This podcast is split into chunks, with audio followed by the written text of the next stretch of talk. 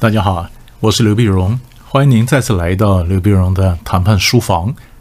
这一集呢，我们想跟各位谈，你怎么用远景跟小利去让他愿意上桌。我们晓得，在谈判的过程里面呢，我们总是希望对方能够上桌，所以所有的上不上桌，其实都是成本效益的考量，他的成本效益的考量，他跟我谈，他得什么？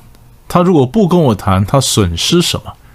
那跟我谈的得和失，和他在同一个时段在别的地方可能的得和失要做个比较，知道吧？所以常常很多人在想到得失，我们只想到说从我这边的得失，事实上我这边的得失还不够，我考虑说他在呃同一个时段，比如说我们常讲人在很多时候呢，同时在好几个棋盘上面下棋。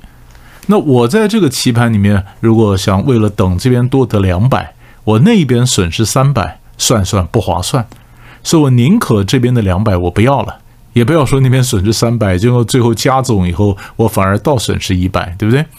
所以在整个过程里面呢，我们要让对方知道说，在你现在要做的这些决策里面呢，你跟我得到的东西是是最多的。那么用成本和效效益呢，我们吸引他上桌。那之前呢，我们谈到各种谈判的挂钩啊什么的，其实都是谈到的是成本。那这里今天主要特别想跟各位讲的效益。效益呢，你要用远景来吸引他，用我们常用的比较通俗的话来讲，你得让他有个盼头嘛，是不是？他跟你谈他得什么，但是得什么最好是能够有图像化。他能够看得到，他想象得到他得什么。如果你卖人家一个东西，卖人家一个点子，他是完全无法想象，这就有点太复杂了，是不是？所以，我们人有的时候呢，我们以为人很理性，事实上人没有那么太理性。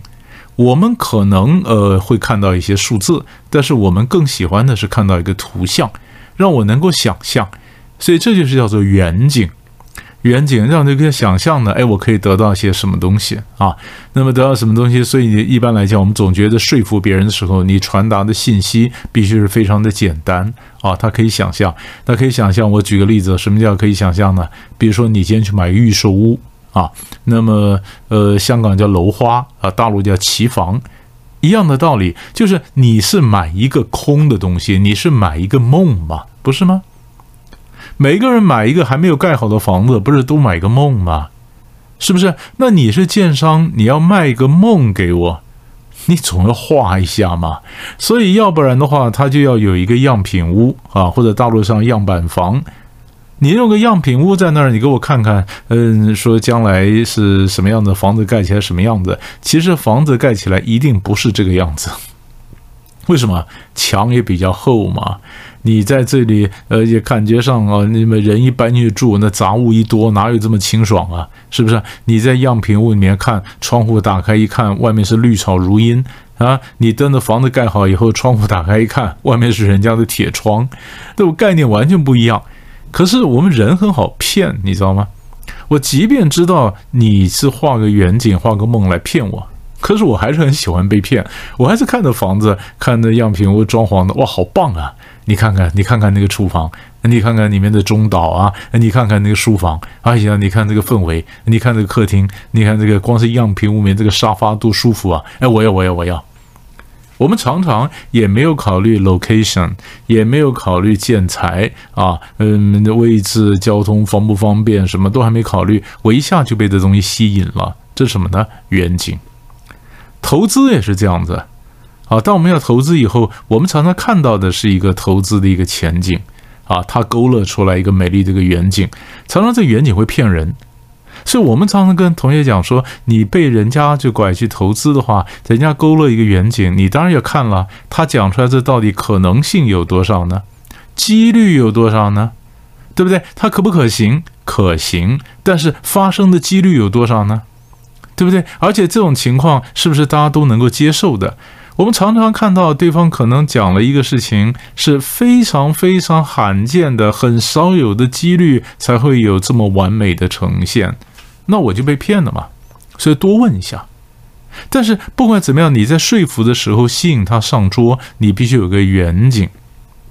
然后呢，然后第二，那么就是你要能给他一些小利，用远景跟小利能够引他上桌。远景是让他可以想象，小利是让他摸得到的。所以你不要吝啬给小利，给他点东西，让他可以觉得，哎，那他如果真的跟我们合作的话，他得的不止这个。是不是？你看很多诈骗集团，他骗你投资，他一开始都是给你一些小利，一样的道理，一样的道理。所以我常常讲说，嗯，那么给他一些小利，让他觉得说，哎，他已经可以得到。你看我讲个例子，你看你这个店里面，如果你今天说发行一个什么样的几点卡啊，几点很难呐，很难呐。可是你几点不能太难，太难他却遥遥无期。你也不能太容易，太容易看起来就像个假的，是不是？所以，我们第一个常常给人家几点卡里面，第一个里面是已经有点数的，已经有点数，我不会给你个空白卡，因为有点数的，你就想说，哎，那我就往上积就可以了嘛，对不对？所以有累积就可以了。所以，第一个它里面有点数的。第二呢，它可能集满十个盖十个章，呃，可以换一个什么卡？但是换当你积两个章的时候呢，它就可以给你一个小的马卡龙啊，会给你一个什么小东西啊？哎，你觉得积十个章不是那么遥不可及？因为在呃十个章得到一个什么把八八折卡、对折卡什么之类，在这中间的过程里面，你总还有一些小利可以得到。两个章就送个马卡龙，两个章送个马卡龙，哎，这看起来就不是太难，是不是？所以一般来讲，我们让对方上桌，我们通常用的方法是给他一个远景，给他一个小利，而远景。基本上，我们是希望能够，呃，他可以想象得到。那么，不见得是图啊，不见得是样品屋，可能是个呃光碟片，或者可能是一本画册，可能是什么东西。你要看你的你的对象是什么，对不对？远景。但是我再多讲一点点小利，给他一点小利，让他觉得跟你谈可以得到什么东西。可是你不要以为你给他小利，他就会要。你知道吧？所以你必须先看看他是哪是什么人，然后他这个年龄层，他需要些什么东西，他需要些什么东西。如如果各位还记得的话，台湾以前曾经发生过这种事儿。那么我们希望很多人呢，你把你的二 G 的电话拿出来，你换三 G 的啊，换四 G 的，是不是？那有些人还用还用旧型的二 G 的，那怎么样？他们拿出来呢？那些可能乡下的这些老先生老太太啊，你你你叫他拿二 G 的，你跟他讲半天科技的话什么的都听不懂。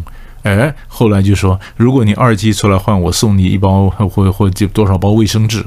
书节卫生纸，我送你多少个卫生纸什么的，很多人想，哎，这划算，这划算，拿出来换。你你绞尽脑汁想半天，跟他讲说三 G 啦或者四 G 啦有什么样的好处，你讲了半天，那人家老太太们根本听不懂。你送他卫生纸，他就听懂了，是不是？所以你给他一些小利，是符合他这个年龄层、他的行业他需要的。所以一个远景，一个小利，然后呢，记得我给他的小利呢，不是一次给啊。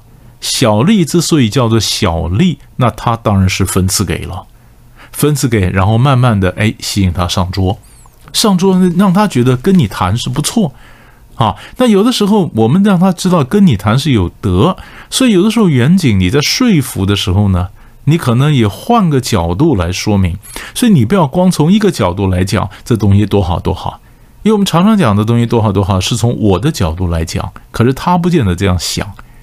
你知道吧？所以我我也常举例子。以前我到到澳门去玩，那很多人他这个大陆上很多四川来的、内地来的想兜售中药，那他一直跟我讲说他们的中药好珍贵，听到我耳朵里就剩两个字叫做好贵，就是他讲的跟我听到的、接收到的不是同一件事儿。原因什么呢？原因他没有对接到我的需要，因为那个时候我没有生病。我没有生病，我当然不会觉得我需要买药。如果我今天我生病，我片访灵丹妙药，那你好珍贵就是好珍贵。可是我如果没有生病，那你好珍贵就只剩下好贵，对不对？所以你也许从另外角度来跟我说明，可能他是养生啊，可能我可以孝说孝敬我父母啊，或者说什么什么，你可以有很多不同的角度。所以你要讲说这东西多好，你要远景来吸引他，小利来钓他。但是远景和小丽之后，他可能原来脑筋有别的想法，对不对？所以我们跟他讲的同时呢，我还想办法帮助对方做决策，吊住他，帮助他做决策。那怎么帮助他做决策呢？我们下一集再谈。但这集先让各位知道，记得远景跟小丽是吸引他上桌的非常重要的一个关键。我们下一集再见。